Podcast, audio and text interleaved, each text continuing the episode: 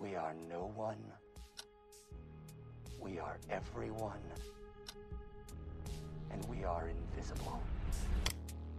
Hey, saludos, bienvenidos a otro episodio de Entre Paneles. Hoy vamos a estar dialogando acerca del episodio 8, el penúltimo episodio de la serie Watchmen, que ya se nos acaba el guiso. Así que saludos, Ricky y Gabo. Saludos. Yo no quiero saludar, estoy triste. ¿Estás triste? Se va a acabar Watchmen. El Watchmen se va a acabar, es claro. Eso es así. Tan solo nos dieron nueve episodios, nos los hemos disfrutado un montón, pero yo creo que la pregunta es, ¿queremos que esto se extienda más? Eh, no. yo creo que estamos todos en el No. mismo barco. Sí, o sea, yo lo único que diría es que depende mucho de, de cuántas cositas se queden colgando en el último episodio, porque mira que si quieren cejarlo en el 9, son un montón de cosas que tienen que como que que como que trabajar, porque está lo de Millennium eh, Clock, está lo de Seventh Cavalry, ahora lo de Manhattan. La desaparición de Looking Glass y, y de ahora Exacto. de Agent Blake, que no se sabe dónde está. Es claro, Exacto. claro. Así que son muchas cositas que si, si están planificadas desde va tiempo y pues más o menos se sabe por dónde iban, pues fine, pero Bueno, Sí, el no, pues- director de la serie, Lindelof, eh, él ha tenido otras series donde lo que duran son dos temporadas o tres y ya. Así Sí. que si eso in- indica algo, puede que Watchmen tenga o- otra ya. Que, que Pero También por. Por otro lado, Ujú. la estructura de, la- de algunas series que está tirando HBO en los últimos años apunta a series limitadas. Así que si Ujú. nos hacen ese favor, pues yo creo que sería, No, claro, claro. sería algo buenísimo. o sea, yo quiero que se Es que hay tiren una el- lógica detrás. Yo quiero que se tiren el, el estilo británico. Yo quiero un Christmas special de, de Watchmen. Sí, que eso fue lo que hizo a lo, Sabrina. a lo Doctor Netflix. Who. Yo eso es lo que yo quiero. El Christmas Special. Y vamos a tener a Doctor Manhattan sirviendo pavos. En el pasado, Exacto. en el presente y en el futuro. Tres pavos distintos. Pero son el mismo. O sea, yo me son imagino ya- familia, eh, los pavos son familia. Este es hijo de aquel. Sí, pero- Exacto. Pero bueno, eh, siguiendo esa misma nota del pavo, algo que nos mostró este episodio, que se titula A God Walks into a Bar o Into a Bar, es que el chiste continúa. Algo que no, que no nos esperábamos era precisamente que Doctor Manhattan entrara a una barra y se sentara a discutir sobre las posibilidades amorosas entre él y Sister Knight y Angela. Ujú. Realmente no nos lo esperábamos. Como que la toma de él recogiendo la máscara, algo que estaba en los trailers desde, desde el principio. Sí, bueno, pero me refería más a la, a la situación de que cuando él se va a Marte, él sí se va con el prospecto de crear nueva vida, pero por otro lado abandona todo tipo de conexión humana. Y él ya había dejado a Janie, había dejado a Laurie, o sea, ya él no quería saber de nada y no tenía ningún vínculo amoroso. Entonces como que esta sorpresa de que el tipo sí está buscando algo y se enamora. de- Cierto, cierto. Que no, no explican eso de por qué él decidió hacer todo esto de regresar. Y tampoco explican por qué decide ir bajo la, la, la amnesia esa con, con Byte. Byte le sugiere el problema. Bueno, Eso lo explican. Eso lo explican. Sí. no sé, es que es que es que es, es el, es el problema latente que por- para mí tiene todo esto, que es que si él sabe lo que va a pasar con él al final, ¿cuál es el punto entonces de hacer todo esto? Bueno, pero yo creo que ahí es donde entra lo de la amnesia voluntaria. Y es que, como que al darse esa oportunidad, como que tú ves que Manhattan quizás tiene un problema o algún tipo de trauma este, que sale de él saber todo lo que va a pasar en el futuro. Y entonces como que quizás esta decisión te dice un montón del personaje, porque lo que quiere es como que tener ese espacio donde no tiene que pensar en el pasado, el presente y el futuro a la misma vez. Claro. ¿Sabes? Que, Sí. que ya, a mí me gustó que cuando le sacan este, la cosita esta para que le cree la amnesia, este, como quiera no se acuerda de lo que pasó cuando era Cal. Exacto. Y entonces, pues yo creo que por ahí más o menos va la cosa, con esta idea de que Manhattan, tras ser como que básicamente un dios, quizá está cansado de ser un dios. Sí, y, y por eso mismo, esa analogía con la incursión de los dioses en la Tierra que vemos Ujú. con Doctor Manhattan es perfecta. O sea, Doctor Manhattan regresa al, Sí. Al planeta porque necesita esa conexión. Se cansa del aburrimiento de crear vida, se cansa de ver cómo los demás desperdician el tiempo, cómo otros quieren servirle y no quiere una interacción real. Y él regresa, se enamora y toma la decisión de vivir en, bueno, accede al plan de Eibar de vivir en el cuerpo de un humano. A mí lo que más me parece interesante es que cómo a través del cuerpo de Cal, él va recuperando todas esas, todos esos indicios humanos. Sí, y que en el proceso también se puede también ver como un anti un anti Watchmen moment, por Ajá. decirlo así, cuando lo comparas con el cómic, porque entonces al final del cómic tienes que eh, Manhattan ya se cansó de la humanidad y aquí es que se cansó de, de ser Dios. Y, y ese, ese juego de, ¿verdad? De, de- de esos opuestos le funciona muy, muy, muy bien, porque entonces te abre la serie y te deja saber que aún Manhattan, al ser el superhéroe de todos, el único que no es completamente humano, eh, también quiere una máscara, que yo creo que es Ujú. el tema de toda la serie. Él quiere también esconderse detrás de algo. Sí. Y, y el hecho de que lo hace a través de Sister Night eh, está genial y a través de Cal. ¿Ustedes piensan que deben explicar por qué específicamente ella, Angela? No, No creo. Yo creo que no, yo creo que parte de, de ese azar es lo que también nutre la Sí. nutrió el cómic y nutre también la serie. ¿Qué tú crees, Gabo? Lo mismo como que ella estaba sentada esa noche en la barra. Eh, quién sabe si dentro del esquema de las cosas de Manhattan fue elegida por estar ahí esa, eh, por, por chance.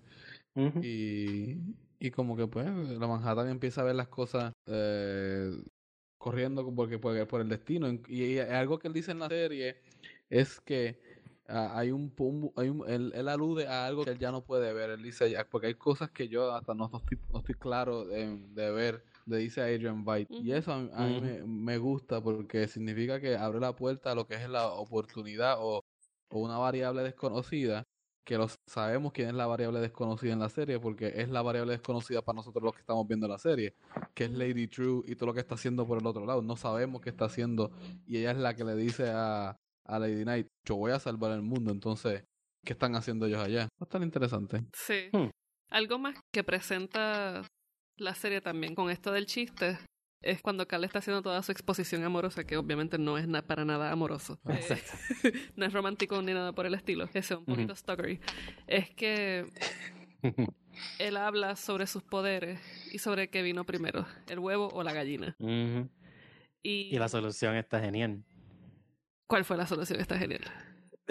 bueno, la de esto, la, la, la respuesta de que ambas vinieron a la misma Al mismo vez. tiempo. Sí, es que no, está sab- brutal. no sabía si me estaba brincando al final o... No. sí, por eso fue como que wait. Sí, sí. ¿Qué te iba a decir, Gabo? Que eso tiene que ver con, entonces, ¿quién activó este plan? ¿Fue Sister Night o fue él cuando se le acerca a ella? Cuando ella, cuando ella como que se da cuenta y dice, ah, ¿quién hizo esto? Como que cuando estaba en la piscina, cuando Manhattan está en la piscina y ella se da cuenta como que, entonces, yo no, yo fui quien le dije a mi abuelo que este tipo era un parte del Ku Klux Klan, que el, el, el- toda la policía era del Ku Klux Klan, pero entonces, ¿quién comenzó todo esto?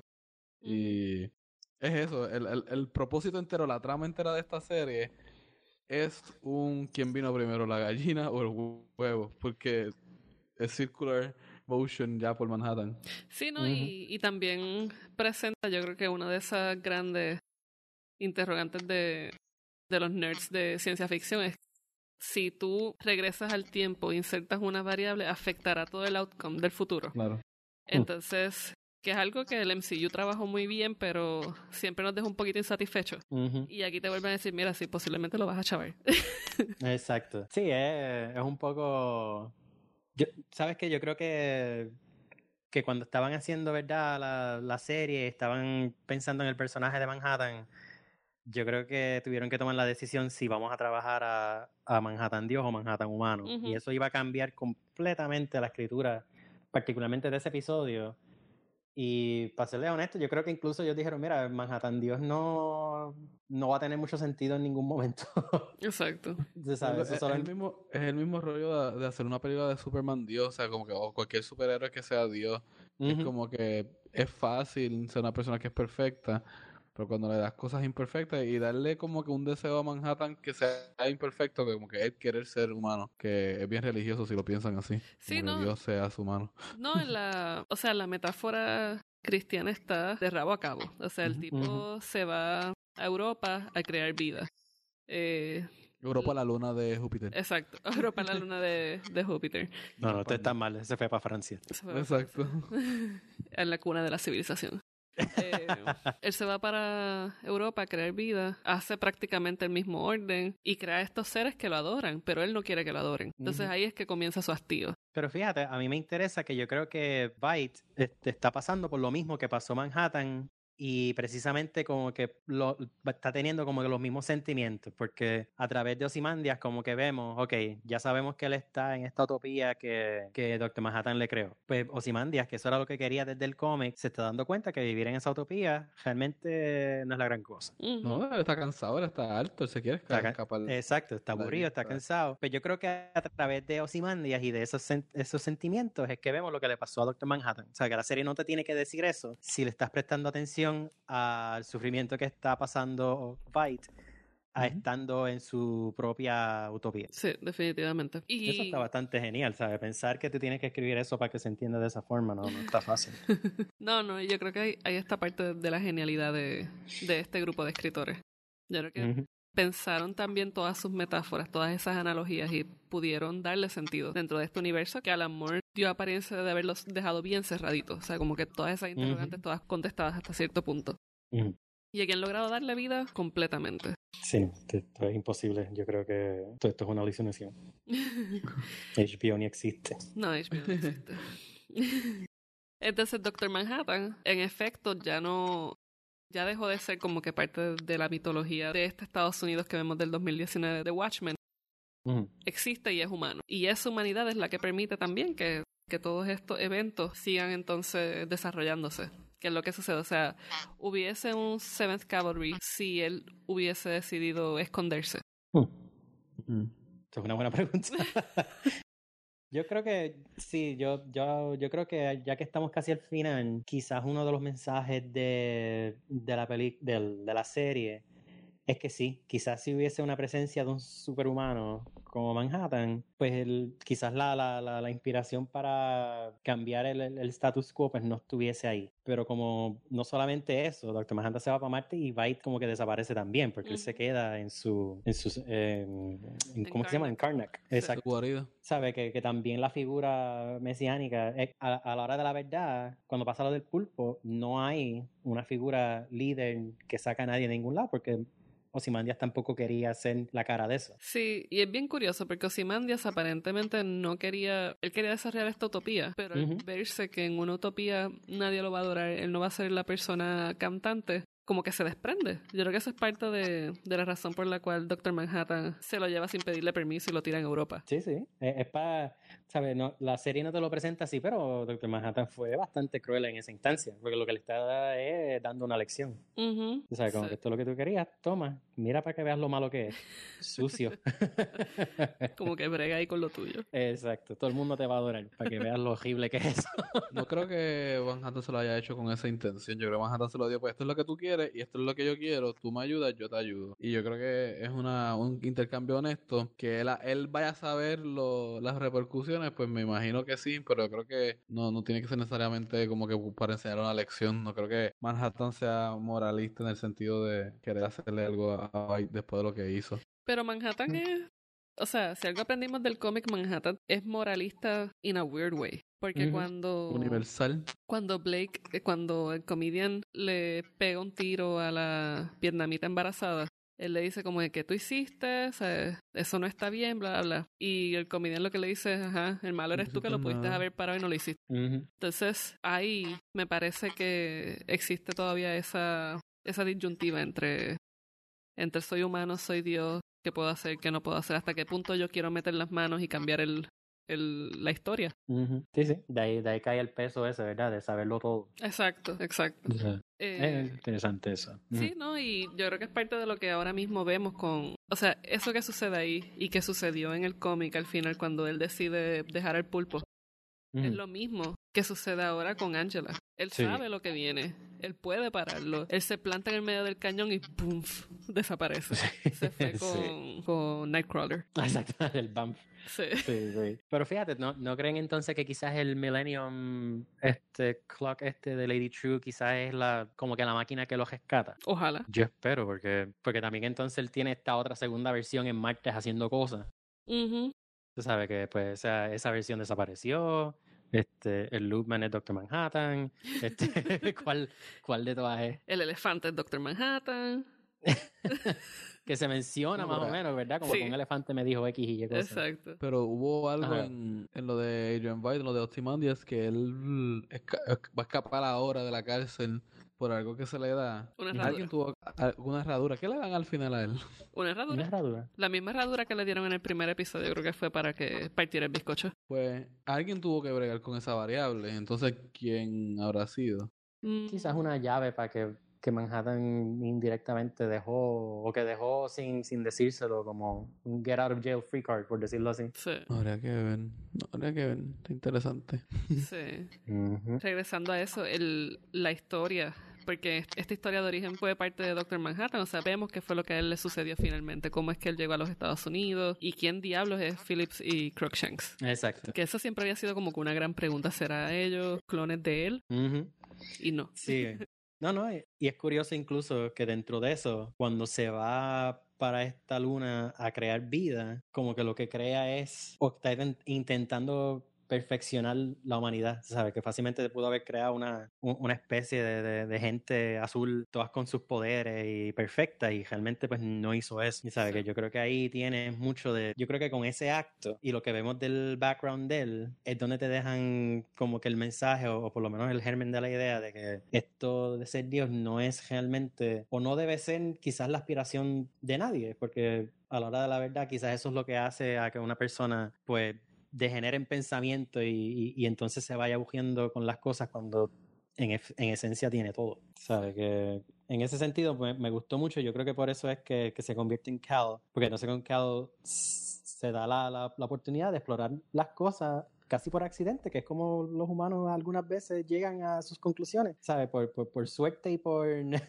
y, y por tomar trayectorias en un momento donde quizás debían tomarlas o cuando no debían tomarlas, pues yo creo que quizás las, a- en ese episodio yo creo que está como que el mensaje de la serie, ¿sabes? Sí. Quizás es esa, esa idea de que tú te tienes que dar como que esa oportunidad de explorar todas las variantes, las variables, y entonces ver qué sale, sea bueno o sea malo. Sí, yo creo que también parte de, de un tema que es bien importante de la serie. Lo vemos cuando dice, eh, el amor es un túnel, love is a tunnel. Ujú, El túnel siempre pasa por una oscuridad, pero no significa que, o sea, un túnel de por sí tiene salida. Entonces, exacto. si la inevitabilidad del romance es siempre la tragedia, eh, si lo vemos desde Shakespeare, esto lo que nos demuestra es como que, mira, no es posible que haya una reescritura. Y, y yo creo que aparte quizás de ahí es que vemos que no, o sea, la, la tragedia de Doctor Manhattan a mí me parece que sería que alguien venga y tome sus poderes. Ah, ok. Así que básicamente él deja, él parece estar indicando que va a dejar que el senador se convierta en el nuevo Manhattan. Eso pues, esa es una de mis teorías, pero no sé si queremos tirar teorías desde ahora o esperar al final. Bueno, lo que tenemos es un episodio ya, así que es ahora o nunca. Pues tengo varias teorías. Una de ellas es que Ujú. puede ser que él sí en efecto deje que este tipo se convierta en un nuevo Doctor Manhattan racista eh, para que todo le reviente en la cara. Eh, y dos otras posibilidades es que cuando Doctor Manhattan le está explicando a Angela en, en la barra que él le puede dar un huevo y ahí estar su, todos sus poderes y ella entonces tenerlos, que en efecto eso haya sucedido no tan solo con Angela, sin que ella lo sepa, sino que también con eh, Will, porque ya de por sí ellos tienen un plan, él lo establece. Will y yo tenemos un plan, él tiene a tus hijos. Así que quizás dentro de toda esta inevitabilidad, en- efectivamente hay una estrategia para, para atenderlo, o sea, Will le va a hacer frente nuevamente a este al racismo. Mm. Así que puede que entonces todo, es- todo esté moviéndose para que Will sea de alguna forma u otra el que se convierta en Doctor Manhattan. Él o Angela, uno de los dos. Uy. Uy, igual me dio miedo a mí también. Está raro eso. Pero es que el punto es que nadie va a querer ese, ¿sabes? Si la gente sabe lo que conlleva ese, ese poder, nadie lo quiere. Sí. sí, Pero Angela conoce a Manhattan y quizás entonces Manhattan pueda decir, si ya tú tienes toda esta experiencia conmigo, quizás tú puedas ser mejor versión de Manhattan. Exacto. Mientras Will, pues realmente sería una, una, una selección interesante, pero quizás ya su tiempo pasó. Eso, y que también el, el hecho de, de que sea Angela. Angela es una extensión de Will, que sí. sigue siendo como que ese juego de espejo. Ujú. Oh, wow. Yo... Yo estoy bastante... Regresamos la semana que viene y vemos qué pasa.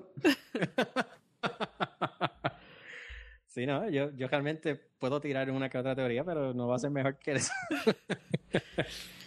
a menos que tú tengas una, Gabo, no sé si... ¿Verdad que no? Yo, yo pienso que el final va a ser todo en las manos de Lady True, de Hooded Justice y Ozymandias, ahora que lo van a traer. Mm. Pero yo estoy viendo que los medios están reportando que Ozymandias va a pelear contra Manhattan. Que Ajá. el, sí, yo he leído varios artículos que dicen ah, que ese es el final confrontation. Y yo, pero, pero es que ellos dos están en la misma página, hasta cierto sentido. Ellos se fueron en buenos términos. Sí, Sí. por eso. Y, y si algo, Ozymandias va a querer evitar que los racistas maten y asuman el poder para que la utopía de la utopía o, o cualquier cosa que haya para el bien deje de existir. Así que sería ma- Ozymandias contra el Manhattan racista. Sería eso. Pues, Exacto.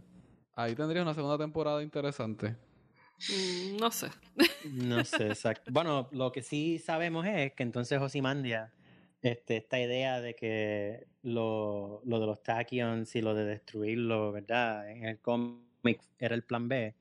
Pues te, te, te abre las puertas a que Osimandias pues quizás tenía otras formas de también como que destruir a, a Manhattan o por lo menos vencerlo. Ujú. Así que quizás ahí puede haber algo que, que vaya por la línea de, de Gabo. Yo, yo lo que creo es que no nos van a decir quién es el próximo, la próxima Manhattan. Yo creo que, yo creo que Lindelof va a querer acabarlo casi como el cómic, con esa última línea de I leave it entirely in your hands. Y yo creo que quizás nos van a dar las opciones.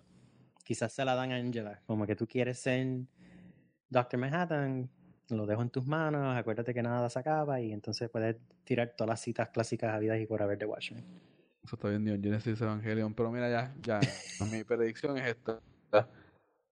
Ganan los malos, hacen el Manhattan racista, reescriben el mundo a hacer esta distopia bajo estos ideales racistas y la segunda temporada de Ozymandias tratando de regresar eso, ¿ya? O sea, nos vemos.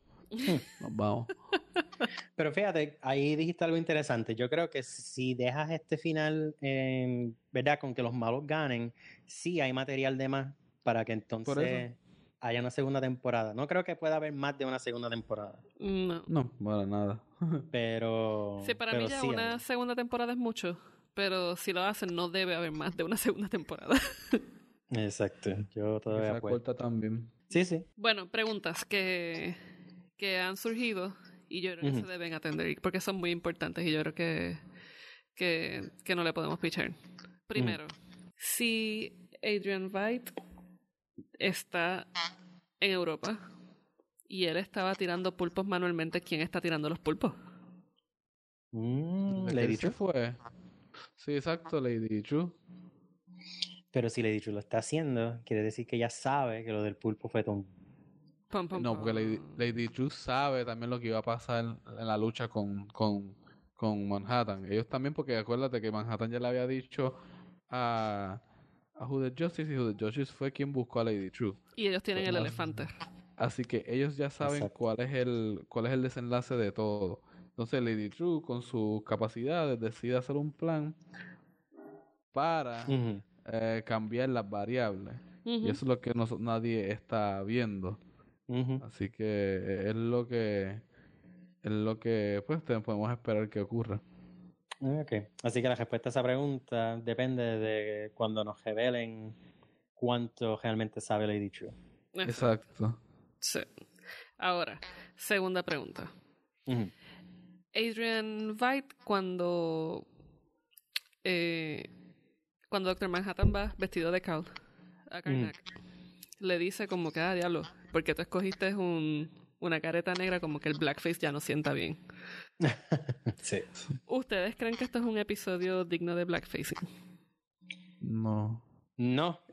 Hay una crítica, yo leí una crítica, no, no leí unos comentarios en internet de eso, de, de gente mofándose de eh, del actor que hizo Manha- de Manhattan ahora porque decía como que, ah, aunque tú lo veas azul, se nota que es una persona negra debajo porque tiene las facciones de un negro.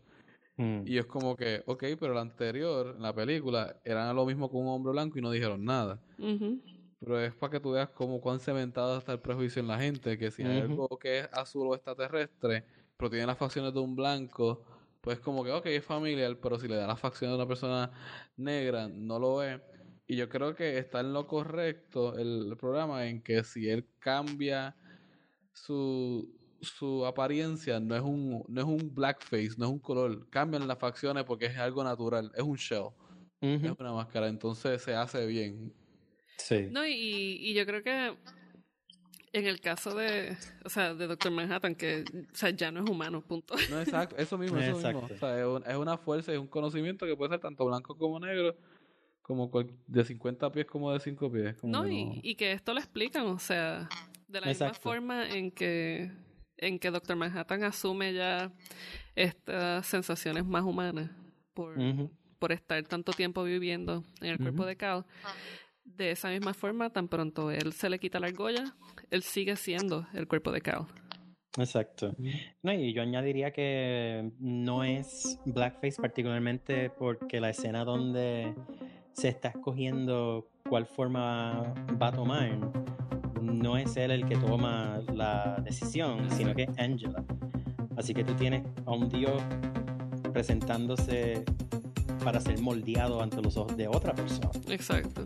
Y eso es bien importante porque lo que le estás dando es ese poder a, a Angela de escoger. No se le está imponiendo estar en una relación este, biracial, no se le está imponiendo estar en una relación con una persona negra porque ella es negra, sino que ella, ella toma la opción, tiene cuatro opciones y, y- y ella toma esa, esa decisión y esa, ese poder es bien importante. No, O sea, y- yo creo que le da a Angela una, un, ¿sabe? un sentido de, de- de autoridad brutal. Y que precisamente regresa a la temática mesiánica, o sea, Ah, será madre, me lo regresa a esa temática, o sea, uno crea a, a su Dios a la imagen y semejanza.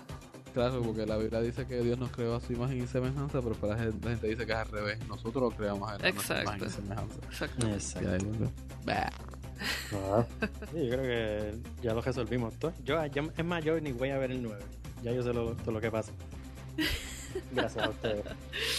Bueno, ya yo creo que hemos tirado nuestra teoría. Ya el ya se nos acaba el guiso la semana que viene.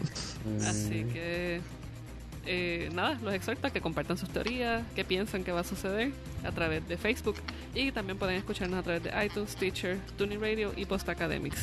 Así que nada, hasta la próxima.